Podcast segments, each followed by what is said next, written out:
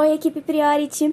Oi para vocês que plantam hoje a semente do amanhã. Oi para vocês que trabalham com mais cuidados e menos diferenças. O nosso podcast de hoje é um fechamento do tema de música e teatro. E para isso, chamamos três convidados muito especiais. Em um curso que eu realizei online semana passada, um dos palestrantes teve uma fala muito interessante sobre as vantagens do teatro para crianças com TEA. O professor da Unicamp, Daniel Pérez, observou que no palco as crianças dos professores não eram facilmente diferenciados. Durante a peça, era incrível como todos eram atores e conseguiam realizar um maravilhoso espetáculo.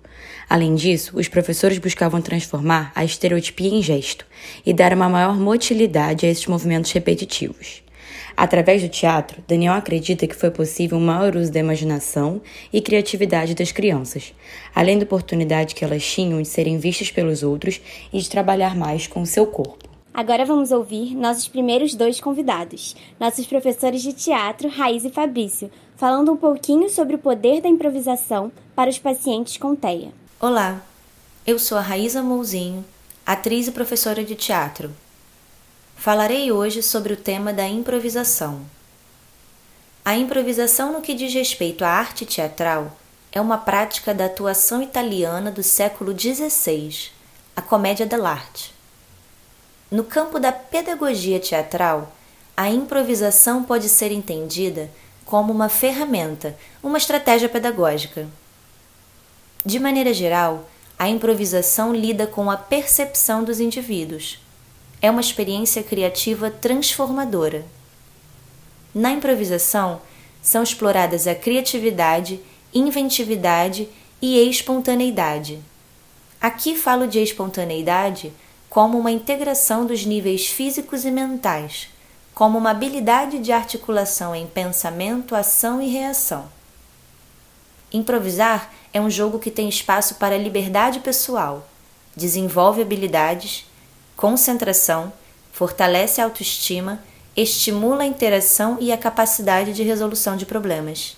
Eu acho que o principal benefício da improvisação, do exercício da improvisação, dessa habilidade improvisacional, é dentro do contexto de uma pessoa é, com TEA, é o ganho é, de, de de tomada de posições assertivas frente às novas situações que podem surgir no dia a dia.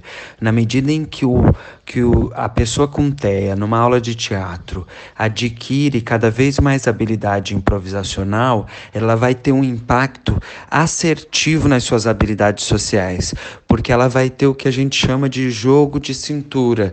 O, a gente o tempo inteiro no cotidiano est, é, está tendo que tomar decisões que fogem, escapam aos nossos controles, aos nossos rituais, aos nossos planejamentos. É, tudo exige certa adaptação.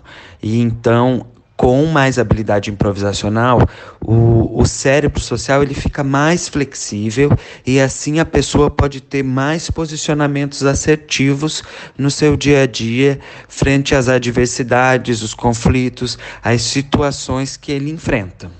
Muitos dizem que a música é uma linguagem universal.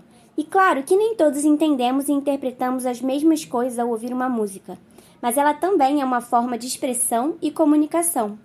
Nós somos rodeados por música, desde que nascemos.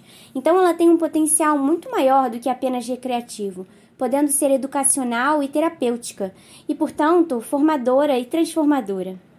O fazer musical pode ser experienciado também além dos instrumentos convencionais, com o corpo, materiais sonoros improvisados e a própria voz. E a música pode ser incluída também como aliada na rotina, que dá segurança e tranquilidade para as crianças ao estabelecermos músicas para determinados eventos do dia a dia, elas se sentem mais confiantes, sabendo o que está por vir. E para contar sobre os benefícios dessa modalidade para os pacientes com TEA, convidamos o Mani, nosso professor de música. Resumidamente, a música em ambiente terapêutico tem funções que se destacam entre inúmeras outras, e aqui cito três.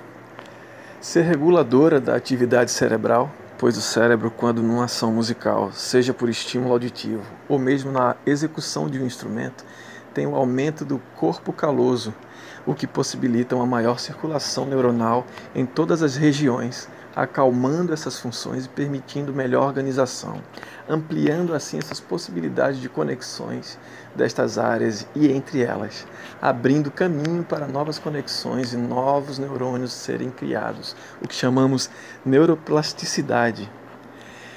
É por isso o termo restauradora, também dado à música em seu poder de conectividade. Por último, e não menos importante, pelo fato dos reflexos da música espalharem-se no cérebro, regulando e possibilitando seu funcionamento mais controlado entre as partes que podem ser cognitivas, motoras, sensoriais, emocionais, sociais e de linguagem, podemos dizer que ela é um poderoso potencializador das demais terapias, quando em soma com estas. Reguladora, restauradora e potencializadora, música é um milagre da vida, o invisível transformando o visível. Nós do departamento científico entramos em cena hoje e usamos as melhores notas musicais para encerrar esse tópico abordado em nosso podcast. Esperamos que vocês tenham gostado. Até a próxima!